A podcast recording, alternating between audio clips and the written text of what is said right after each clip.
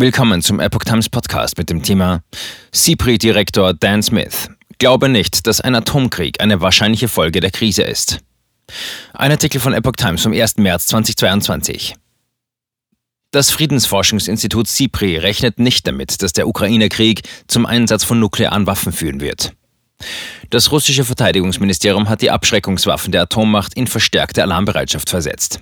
Das sagte Minister Sergei Skoigo dem russischen Präsidenten Wladimir Putin, wie aus einer Mitteilung der Behörde hervorgeht. Konkret nannte er die strategischen Raketentruppen, die Nord- und die Pazifikflotte und die Fernfliegerkräfte.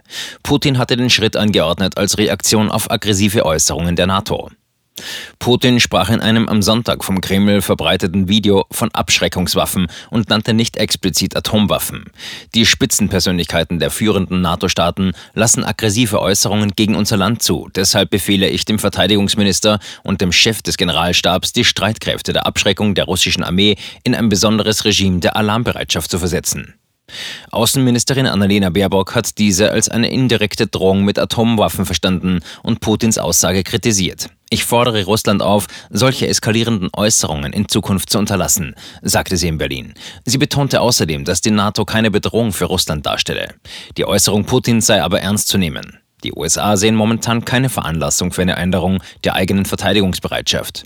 Wir bewerten die Anordnung von Präsident Putin und sehen derzeit keinen Grund, unsere eigene Alarmstufe zu ändern, sagte die Sprecherin des Weißen Hauses Jen Psaki in Washington. Auch der Sprecher des US-Außenministeriums Ned Price betonte, wir sind der Meinung, dass es keine Notwendigkeit für eine Änderung gibt. Putin. Russland eine der mächtigsten Nuklearmächte der Welt.